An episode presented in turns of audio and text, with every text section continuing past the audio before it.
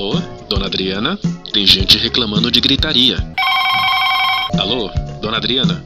A lixeira da portaria sumiu. Alô, dona Adriana? Tem cachorro na piscina. É, vida de síndico não é fácil. Por isso, a Rádio Viva a Vida traz todas as manhãs de sábado, a partir das 10 horas, o programa Viver com Domínio. Adriana Reis vai tirar todas suas dúvidas com muita informação para melhorar e muito sua gestão como síndico. Dona Adriana, a lixeira está sendo usada como barco para o cachorro e o marinheiro é seu filho.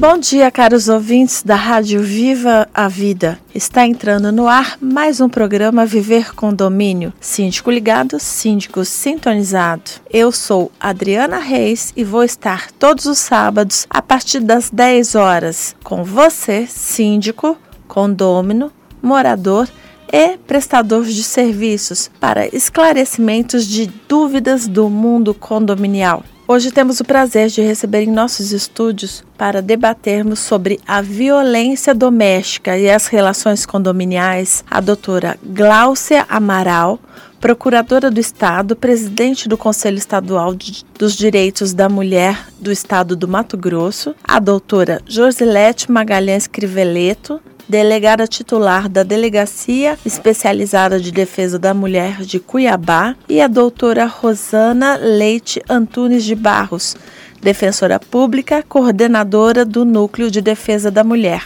É um enorme prazer tê-las aqui, doutoras.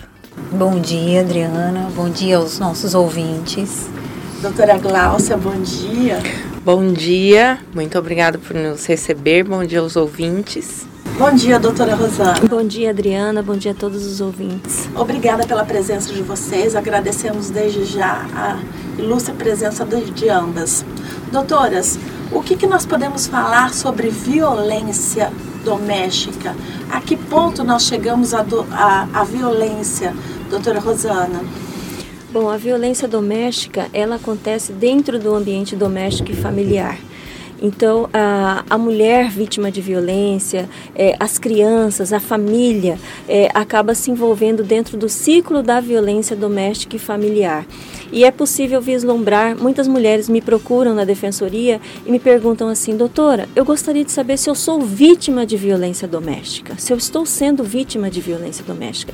E, em regra, essas mulheres que pedem orientação, elas já estão sendo vítimas. E eu devolvo a pergunta, é, você está se sentindo humilhada, constrangida, agredida dentro do ambiente doméstico e familiar?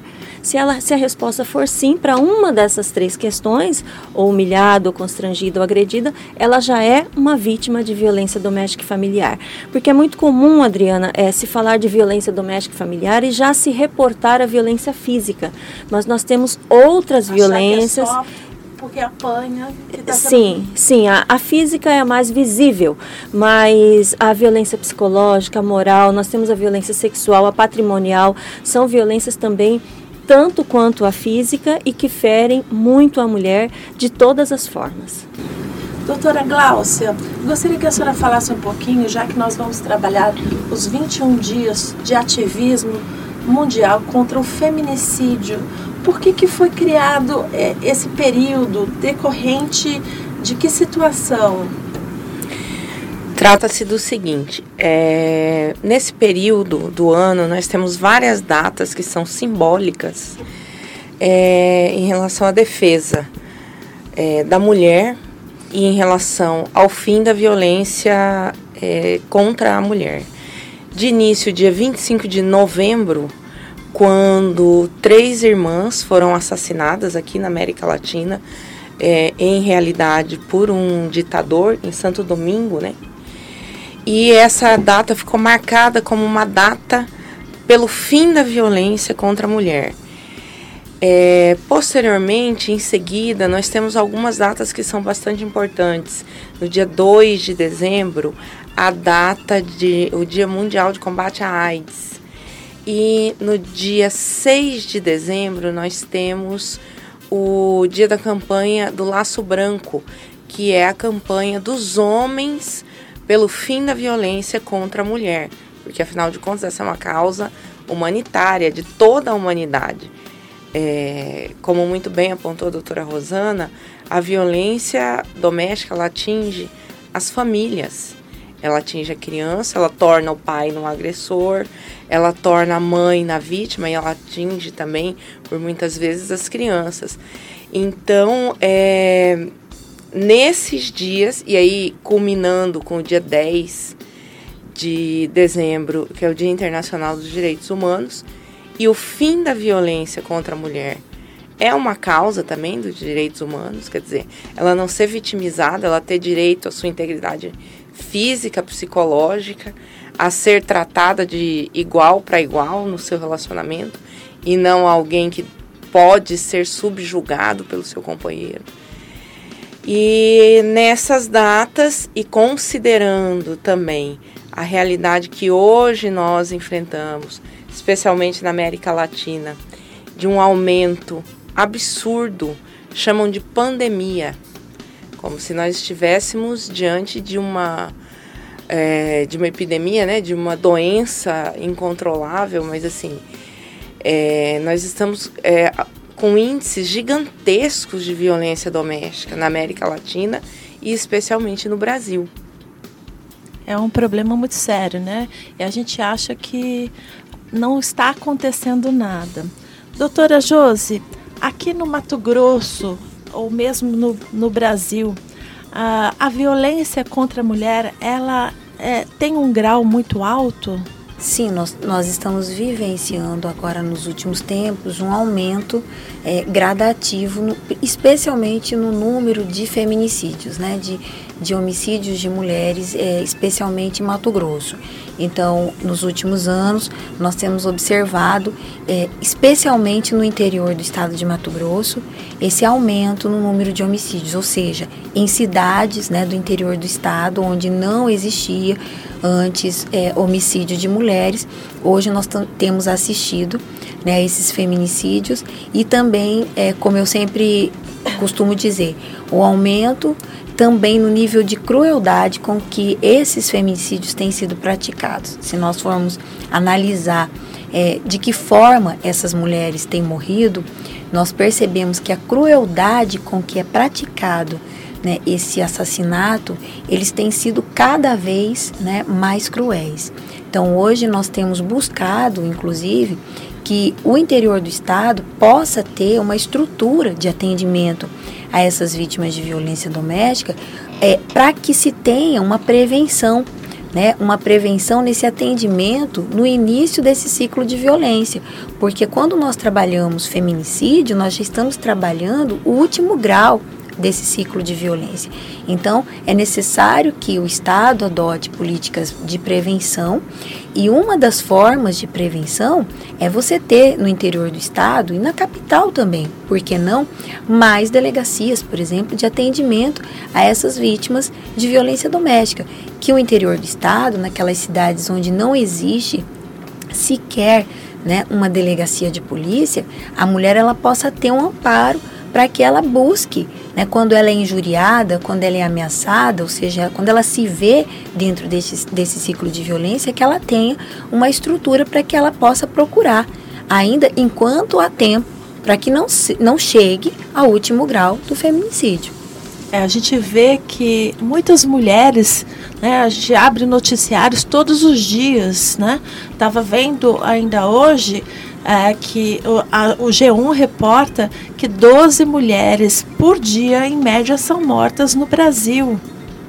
É um número muito grande, né? E é, são mortas pelos seus companheiros, pelas pessoas mais próximas que estão dela. Estamos encerrando este primeiro bloco, não saia daqui. Voltamos logo mais com o nosso programa Viver Condomínio, síndico ligado, síndico sintonizado pela rádio Viva a Vida, sua companhia online. Continue ligados, voltamos já.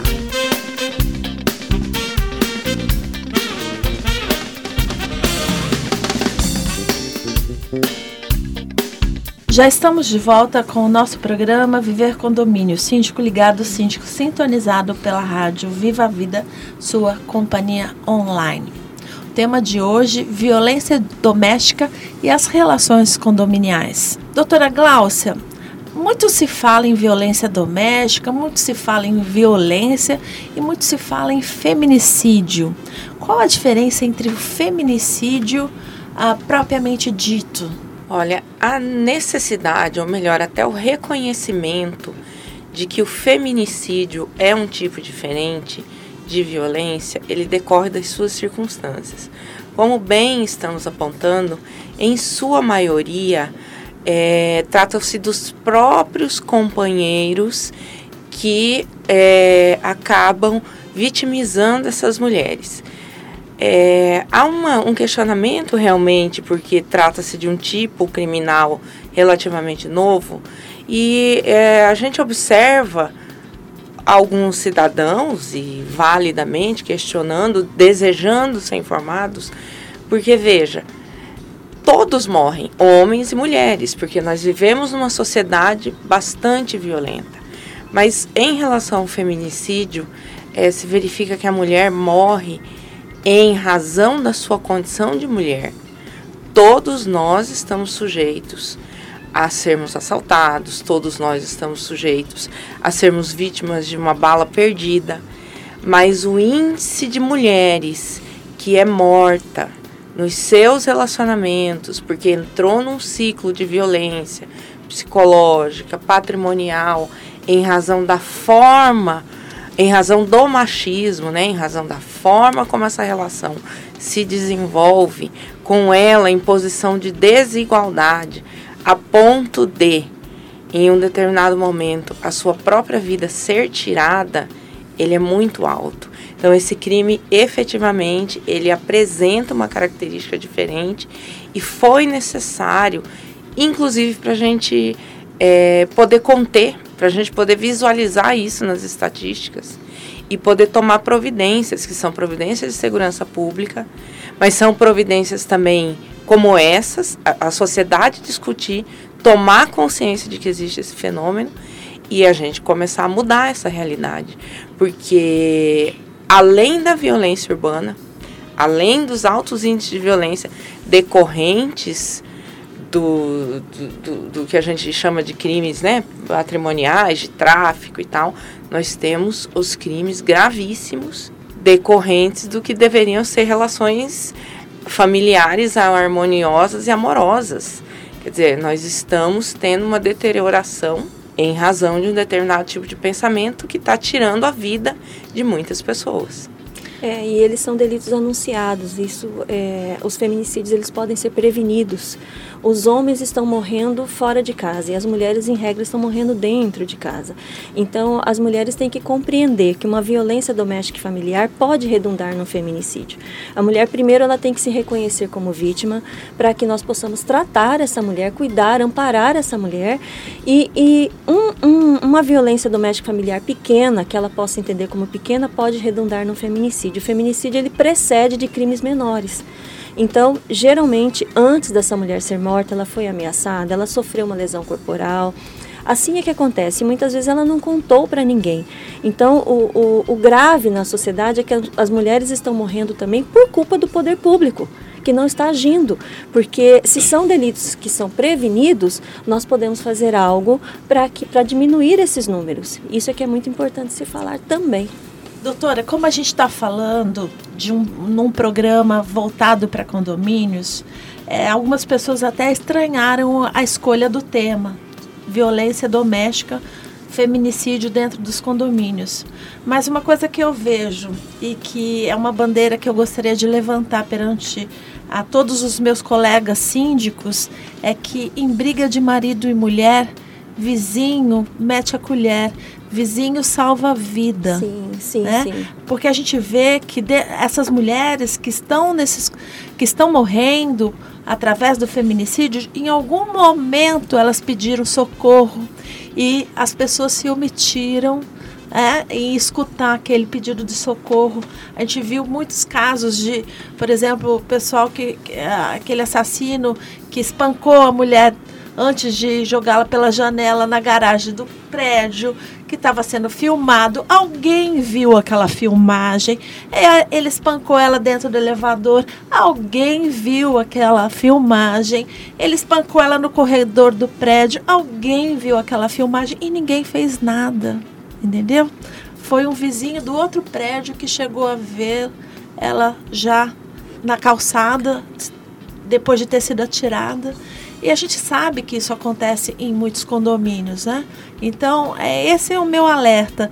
Eu gostaria de saber das, das doutoras, em briga de marido e mulher, de que forma a gente pode meter a colher? O primeiro grande desafio da Lei Maria da Penha foi entrar dentro das residências. Primeiro, a Lei Maria da Penha ela foi, ela foi é, é, recebida pela sociedade, tal como as mulheres. Ela foi agredida também, ela foi chamada de inconstitucional.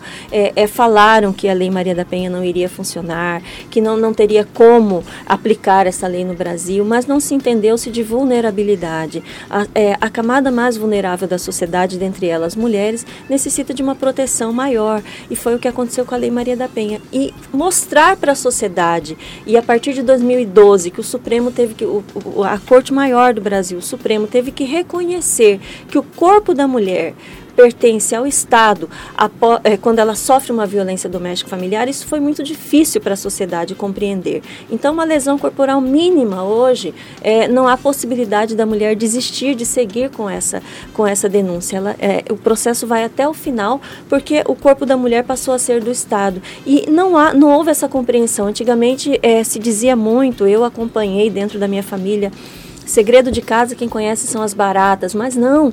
Hoje em dia, em havendo qualquer crime, acontecendo um crime dentro do ambiente doméstico familiar, qualquer pessoa da sociedade tem a obrigação, sim, de salvar aquela mulher. No caso da Tatiane, da advogada que foi morta, é, foi uma série de situações que muita gente presenciou, que muita é, é, é de barulhos dentro do, de casa e dentro ali do condomínio que ela morava e que aquela mulher poderia ser salva. Então muitos pensam assim: será que eu vou me indispor com, com alguém, com, com um vizinho? Eu vou conviver com esse vizinho para o resto da vida, mas será que não seria mais fácil você dormir com a consciência tranquila, tendo salvado uma vida? É isso que as pessoas têm que se questionar. Às vezes, uma, uma batida na porta, o que está acontecendo, nós mudamos uma situação. Nós tivemos uma situação aqui em Mato Grosso, há um tempo atrás, de uma briga muito grande dentro de um condomínio e que todos do prédio estavam ouvindo e uma determinada, uma determinada moradora inconformada ligou na casa do síndico e falou: se o senhor não fizer algo, eu vou buscar fazer algo sim e o síndico bateu na porta da casa e salvou uma vida, porque o, o na, na, hora o agressor atendeu e disse que era uma brincadeirinha e naquele momento é, cessou a violência doméstica familiar. Então aquele agressor percebeu que a sociedade não coaduna com, a, com, as, com as relações, com a forma que ele está mantendo o relacionamento dele. É, isso é bastante interessante. Eu, inclusive, é, como professora, Uh, sempre trabalhei a Lei Maria da Penha e tive, uh, na época de licenciatura, um fato que eu relatava e que eu acho bastante importante. Uma comunidade muito carente no Recife, tá? É, tinha um, uma estatística de agressão entre as mulheres muito grande. Aí a ideia das líderes comunitárias foram trabalhar através de apito. Começaram a apitar Aí, quando uma mulher escutava a outra sendo agredida dentro de casa, elas começavam a apitar. A vizinha mais próxima apitava, a outra ouvia o apito e começava a apitar, e aí começava-se um apitaço. E com isso, eles viram que continha o agressor, porque o agressor via que ah, ele não estava no anonimato, porque é muito fácil, né? É, é, é, é bater em mulher. É, eles acham que eles vão estar sempre impunes, que aquele anonimato que a mulher é uma propriedade. Isso é muito comum. Ah, e eu acredito que se a gente trabalhar isso nos condomínios, a gente consegue reverter alguns quadros, né? E eu gostaria de chamar a atenção também, é, Adriana, e é bom que a gente é, diga sobre isso. Muitas vezes, esses vizinhos ou essas terceiras pessoas, né, elas não se envolvem porque elas sempre tendem a julgar essa vítima em relação a aquilo que leva essa vítima a denunciar ou não, a iniciativa dessa vítima. Então, muitas vezes, nós ouvimos dentro das delegacias o seguinte: olha, doutor, eu não denunciei, eu não chamei a, a polícia, eu não liguei no 190, porque eu já disquei várias vezes e ela chega na delegacia e não representa. Então, não adianta eu ligar para o 190, porque a vítima, quando a polícia chega aqui, ela não, ela diz para os soldados da polícia militar que ela, ela não deseja representar.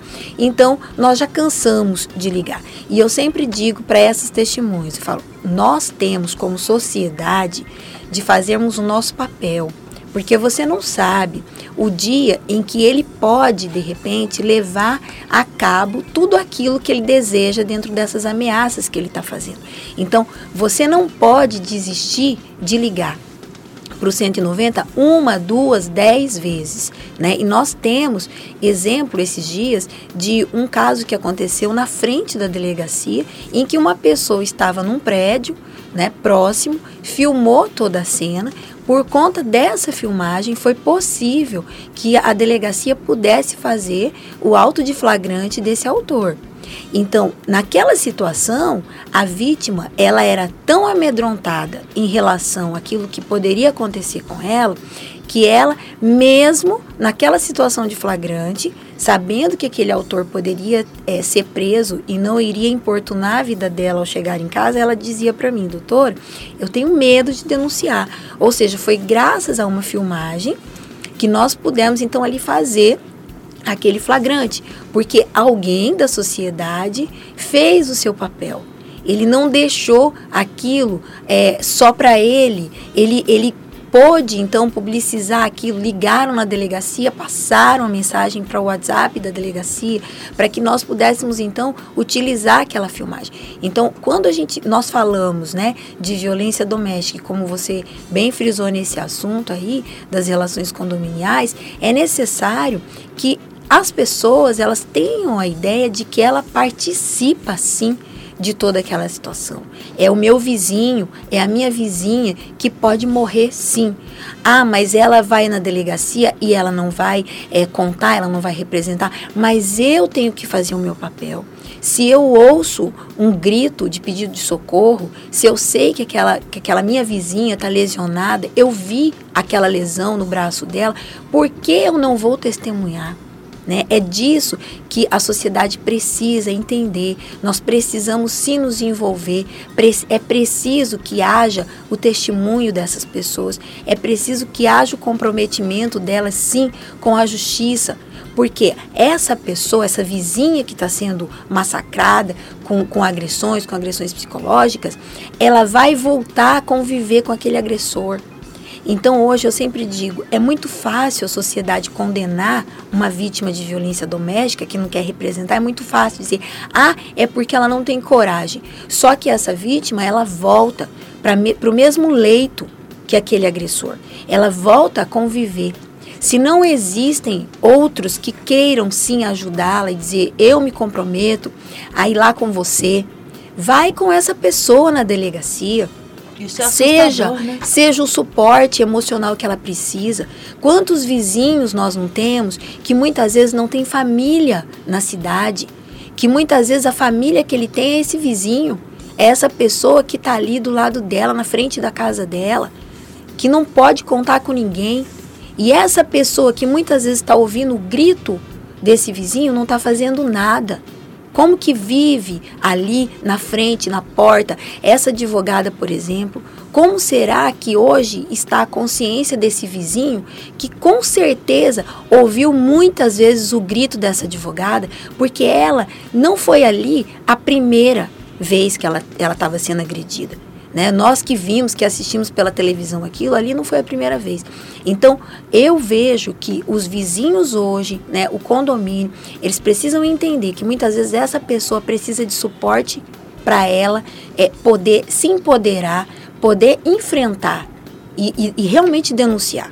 Estamos encerrando mais este bloco. Síndico ligado, síndico sintonizado, volta já.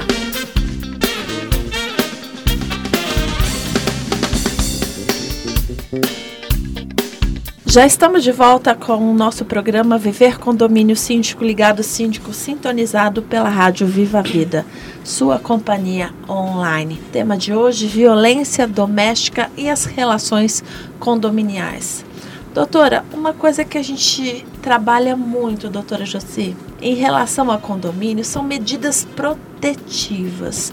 Como que o síndico deve se relacionar com essas medidas? Quais são as ações que ele deve ter em relação a elas? É, Adriana, até agradeço por essa pergunta, porque é muito importante divulgar isso realmente para é, todos os condomínios, os síndicos que exercem suas atividades, seja por terceiros ou é, aqueles condomínios em que existem as portarias e mudam, né? Existe a mudança dos, dos porteiros nos horários. Então é importante que toda equipe que trabalhe nesses condomínios tenha ciência daquela medida protetiva, porque uma vez que a vítima ela tem essa medida protetiva em vigor, então é necessário obstar a entrada daquele agressor na, no ambiente, no condomínio.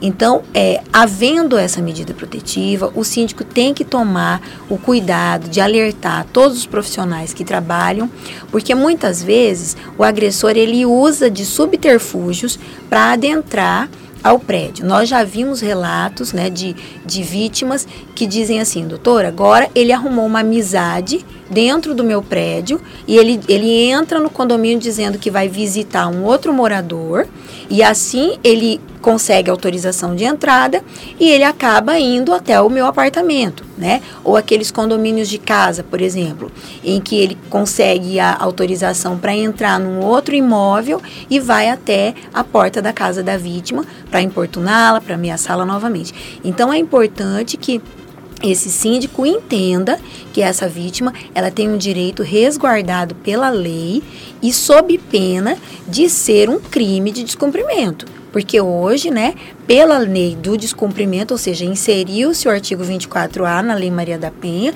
é o único crime que hoje nós temos na Lei 11.340, que é o crime de descumprimento. Então, quando esse autor ele se aproxima da vítima ou ele resolve que ele quer um novo contato, ele está cometendo um novo crime.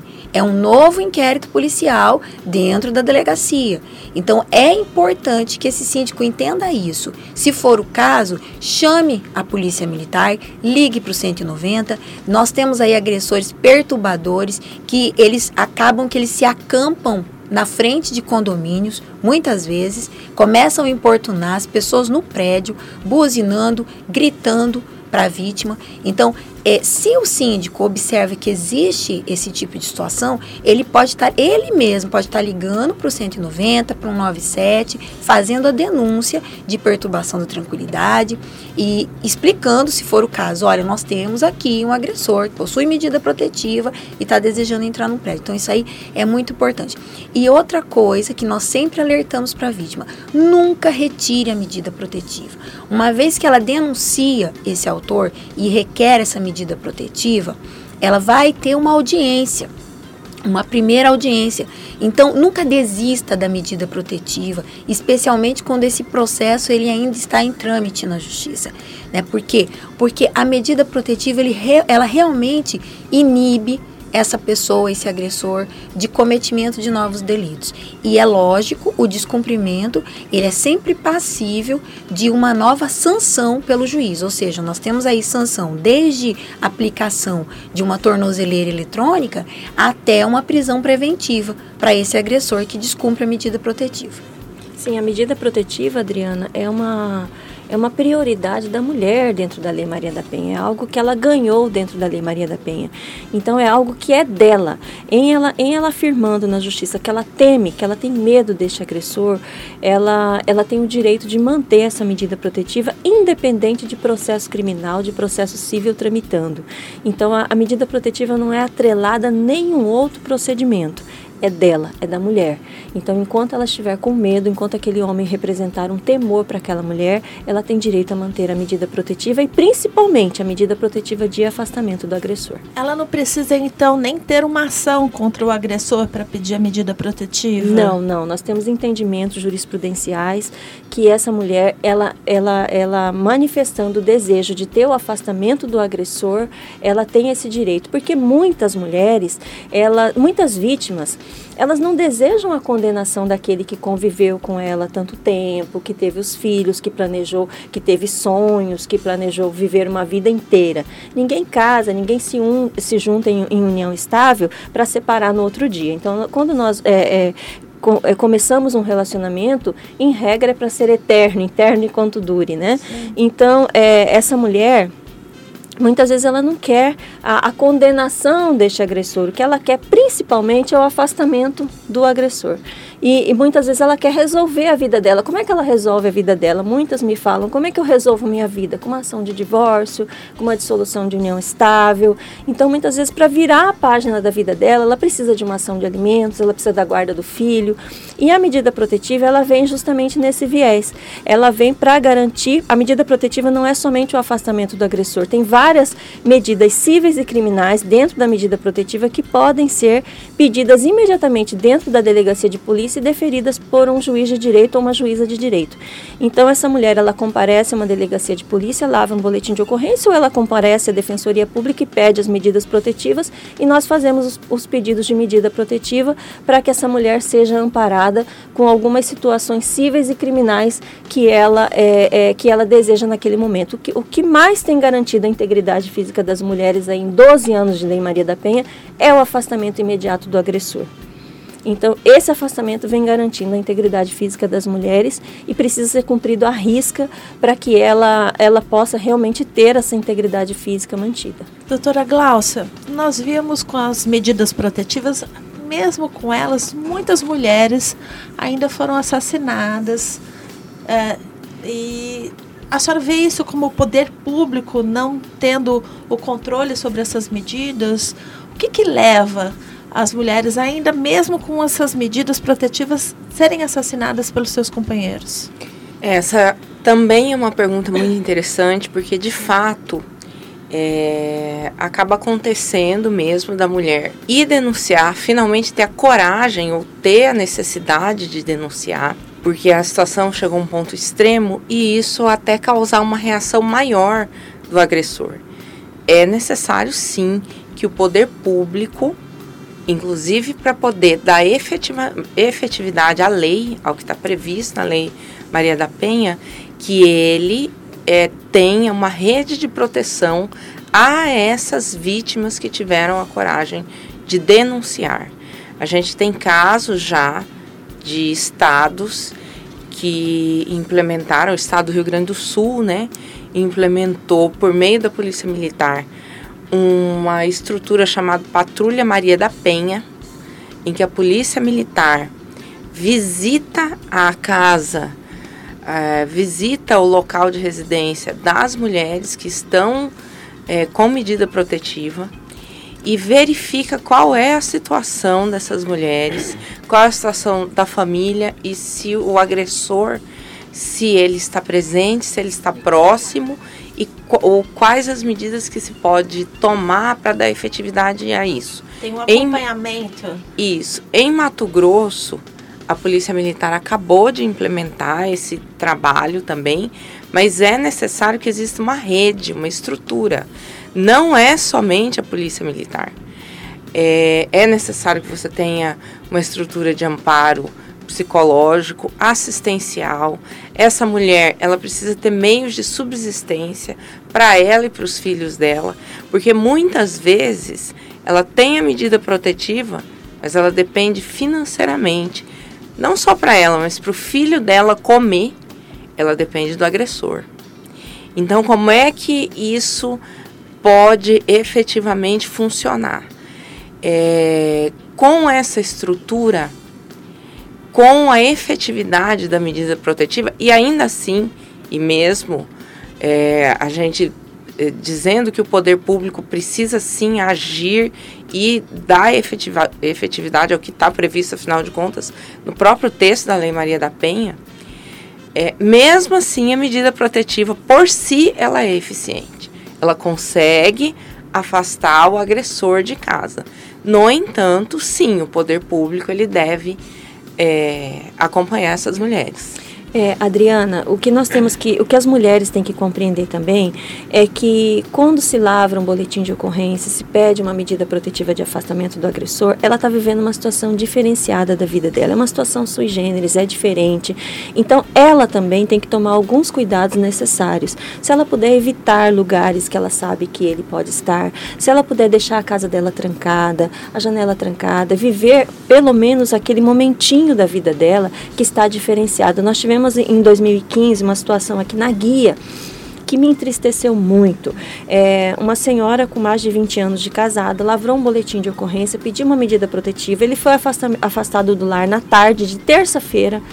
Quando foi na quarta-feira, ela estava cozinhando em casa, com janela, portas abertas. Ele entrou com a faca que ela estava cozinhando, a matou. Então ele teve uma facilidade muito grande de entrar em casa. Então as mulheres, elas têm que ajudar nessa efetividade da Lei Maria da Penha. Se a, se a Lei Maria da Penha não está sendo cumprida, se a medida protetiva não está sendo cumprida, ela tem que imediatamente nos procurar para que nós possamos fazer que essa medida seja efetiva e eficaz. Nós estamos num país que não basta gritar polícia e a polícia estar aos nossos pés. Nós temos um efetivo pequeno da polícia, tanto militar quanto civil. Então nós não temos é, essa proteção diferenciada que nós gostaríamos. O ideal, o ideal é um absurdo que eu vou falar agora, mas cada mulher vítima de violência que está é, prestes a, a, a, ser morta, deveria ter um policial à sua, à sua porta, fazendo a sua guarda. Nós não temos isso no Brasil e não teremos a, a, longo prazo nós não teremos isso. Então a mulher ela tem que, que viver aquela situação de forma diferenciada também, nos ajudar, nos mencionar se aquela medida não estiver sendo cumprida, para que nós possamos fazer que a Lei Maria da Penha seja efetiva e eficaz. Sim, eu, eu também gostaria de chamar a atenção aqui, Adriana, para um outro ponto em relação a essa questão é, de nós vermos tantos feminicídios e você fez a pergunta, por que é, nós temos as medidas protetivas e ainda assim as vítimas têm sido assassinadas, né? E aí voltar no, nesse, nesse, ponto. Hoje, quando nós, as, assim que nós atendemos uma vítima na delegacia, que ela deseja medida protetiva, nós sempre oferecemos a casa de amparo. Então, o que, que acontece hoje é, no psicológico dessa vítima?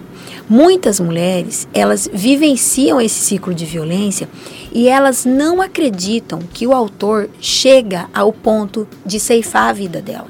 Muitas mulheres já me disseram, doutor, ele está me ameaçando, mas eu acredito que ele não vai cumprir isso.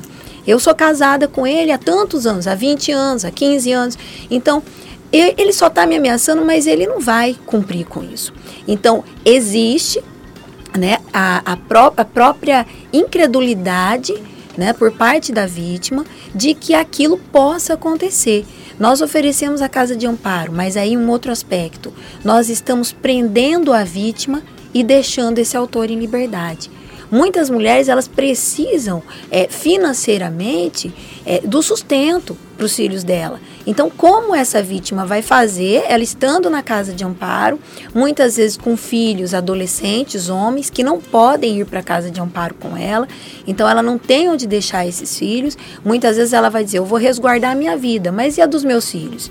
Então, nós temos mais um problema é, com relação à política pública do Estado hoje, que oferece a única proteção que se oferece para essa vítima é a casa de amparo. Ou seja, eu estou tolindo a liberdade dessa vítima, enquanto esse autor ele está em liberdade, né?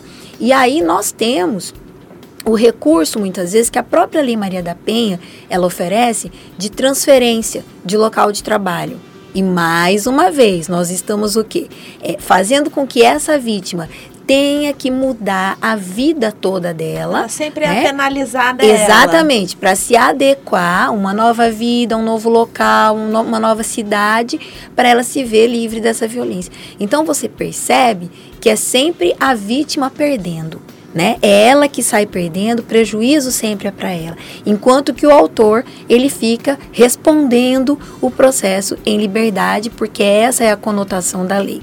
Né? E, e, esse, esse aspecto realmente ela tem que ser coadunado com essas outras políticas aí, que é a rede que a doutora Glaucia estava falando aqui, a existência de uma rede, a existência efetiva do trabalho da Patrulha Maria da Penha, que hoje, por exemplo, iniciou em Cuiabá com um projeto piloto no bairro Dom Aquino, está é, agora no CPA 3 e, e, com certeza eles já estão expandindo, vai expandir nos próximos dias agora para o bairro Pedra 90.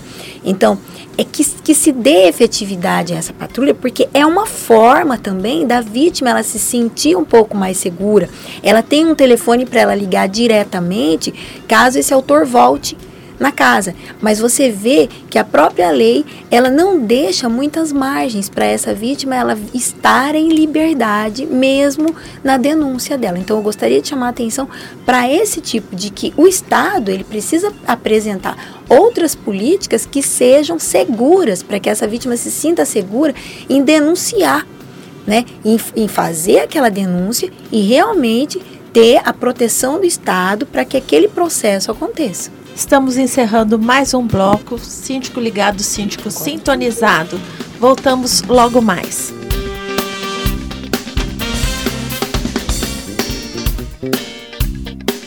Já estamos de volta com o nosso quarto e último bloco. Viver Condomínio Síndico Ligado, Síndico Sintonizado pela rádio Viva a Vida, nossa companhia online. Em nossos estúdios, doutora Glaucia Amaral, procuradora do Estado, presidente do Conselho Estadual dos Direitos da Mulher de Mato Grosso, doutora Josilete Magalhães Criveleto, delegada titular da Delegacia Especializada de Defesa da Mulher de Cuiabá, e doutora Rosana Leite Antunes de Barros, defensora pública, coordenadora do Núcleo de Defesa da Mulher.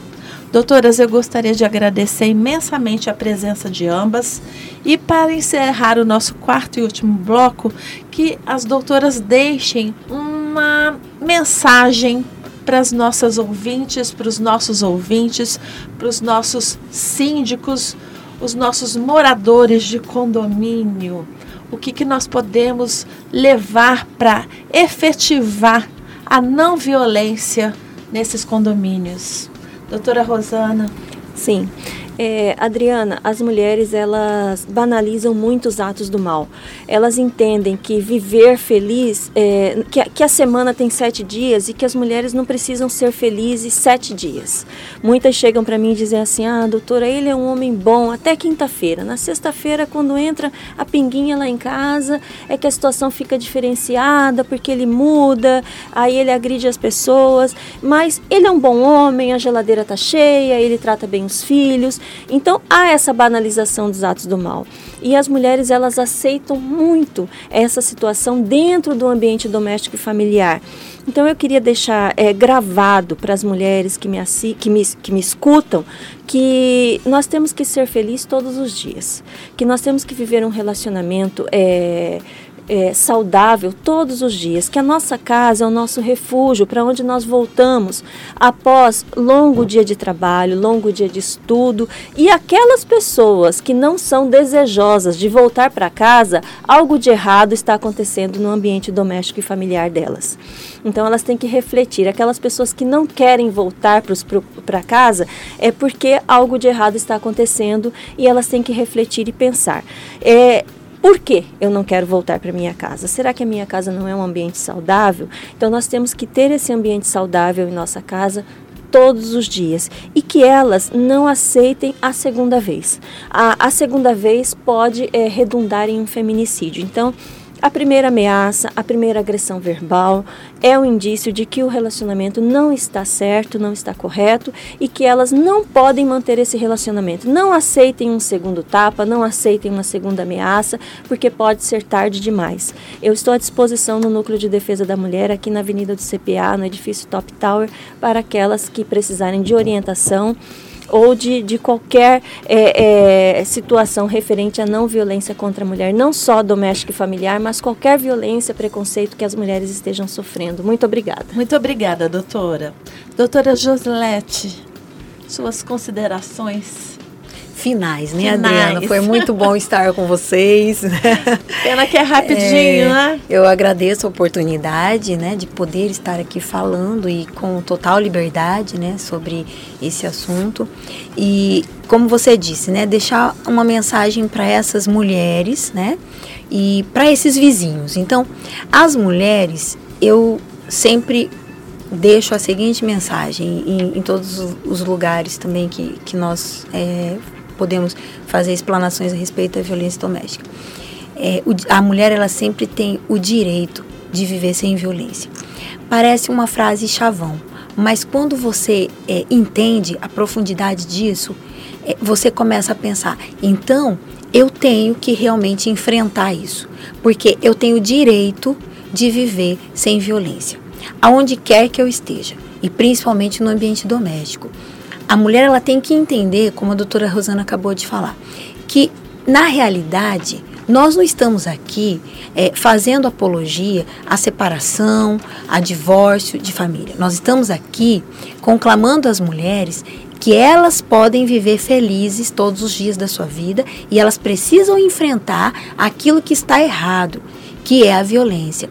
As mulheres precisam entender que muitas vezes ela pensa que vivendo ali, é, sob o mesmo teto que um autor agressivo, ela vai ter oportunidade de criar os filhos dela numa família. Só que na realidade, os filhos estão vendo essa violência todos os dias e ela está criando na realidade reprodutores dessa violência no futuro.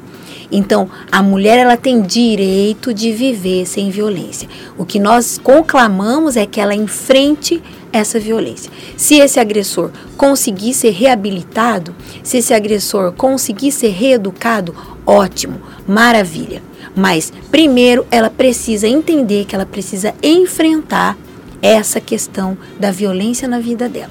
Então, a essas mulheres, eu deixo meu recado que nós estamos na delegacia da mulher ali na Joaquim Murtinho, 789, todos os dias da semana, de segunda a sexta-feira, de 13 às 19 horas, para orientar, para poder atender, para poder encaminhar e fazer aquilo que é necessário para que ela enfrente essa violência. Aos síndicos, aos vizinhos, eu gostaria de dizer o seguinte: já expliquei aqui. Não se omita Entenda que é um ser humano igual a você, que está na porta ao lado, que vai precisar de ajuda. Ele não precisa do seu julgamento, ele precisa da sua ajuda. Nós, como seres humanos, numa situação de emergência, de socorro, o que menos a gente precisa é de julgador, é de julgamento. Nós precisamos de ajuda, de socorro. E o socorro, muitas vezes, só depende de três numerozinhos: 190, 180, 197. Você só precisa fazer isso. Então, a esses vizinhos, a síndicos, a pessoas que trabalham nos prédios, muito, muitos trabalhadores que conhecem a rotina de muitos moradores no prédio, eu digo isso. A Delegacia da Mulher, ela tem um protocolo de, de atendimento que se chama visita domiciliar. Basta você ligar na delegacia, explicar, fazer uma denúncia anônima que seja dizendo, olha, meu vizinho está sofrendo violência doméstica mora assim, assim, assim. A delegacia da mulher designa uma equipe que vai até a casa, a residência dessa vítima, fazer uma visita domiciliar com o delegado, com assistente social, para poder verificar a situação daquela família. Então, nós temos esse, esse tipo de atendimento, não há necessidade de que esse vizinho vá na delegacia registrar um boletim de ocorrência. Então, se precisar, faça essa denúncia. Esse, esse aí, no caso, é o recado que eu deixo para todos os síndicos e moradores de condomínio. Muito obrigada mais uma vez, Adriana, pela oportunidade. Parabéns pelo seu programa. E nós estamos ali na Delegacia da Mulher à disposição. Muito obrigada, doutora. Doutora Gláucia. Bem, também vou agradecer por esse espaço. Nós do Conselho Estadual dos Direitos da Mulher o conselho que é composto por diversos representantes de órgãos públicos que atuam diretamente na causa e por representantes de entidades privadas também que atuam nessa causa. O conselho é, primordialmente ele acompanha as ações do, do Poder Executivo, dos demais órgãos em relação a essa temática e procura orientar e fiscalizar. É, em relação à violência, doméstica que culmina no feminicídio, que é o seu pior aspecto, é, a gente sabe que ela, ela tem vários perfis. É a violência psicológica, a violência patrimonial, a violência sexual e, finalmente, a violência física, que acaba culminando nos crimes mais perversos.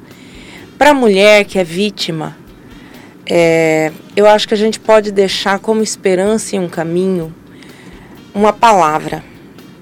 Empodere-se. Se ame. Isso não é fácil. Mas o que lhe protege no início desse ciclo de violência é a sua autoestima.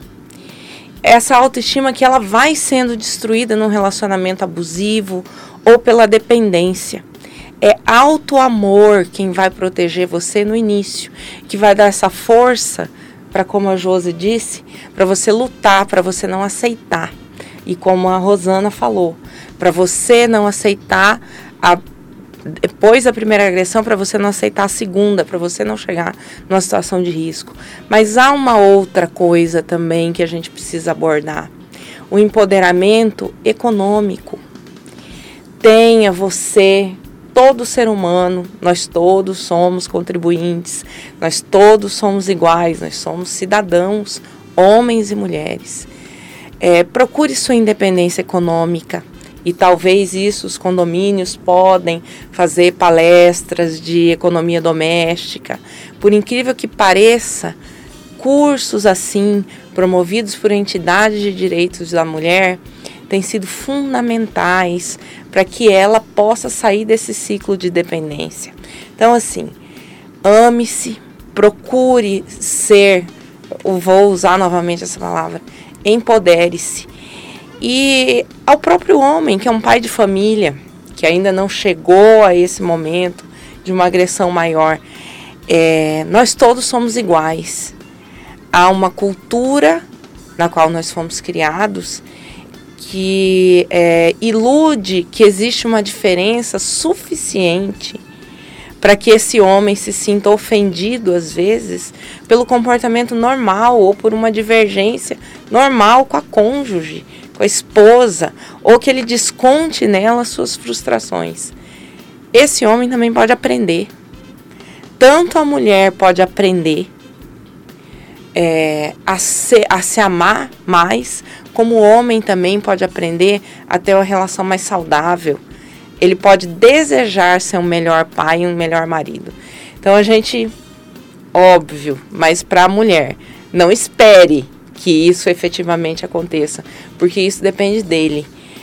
Você se ame, você empodere-se, peça ajuda e aos vizinhos é isso que ela disse. Você pode fazer uma denúncia anônima e salvar uma vida. Bom, vamos ficando por aqui. Quero aproveitar agradecer aos nossos ouvintes e dizer-lhes que estaremos sorteando no dia 22 de dezembro o aplicativo Mobile para controle de execuções das manutenções e vistorias prediais. São quatro assinaturas num período de seis meses. Corre lá, se cadastra no nosso site e participe da promoção quatro assinaturas do aplicativo Mobile durante seis meses. Quero deixar aqui minha homenagem a você, síndico, morador ou profissional, pelo seu dia e dizer que eu, Adriana Reis, estarei esperando por vocês no próximo sábado a partir das 10 horas para mais um programa Viver Condomínio, síndico ligado, síndico sintonizado pela Rádio Viva a Vida, sua companhia online. Uma boa semana a todos e até o próximo sábado.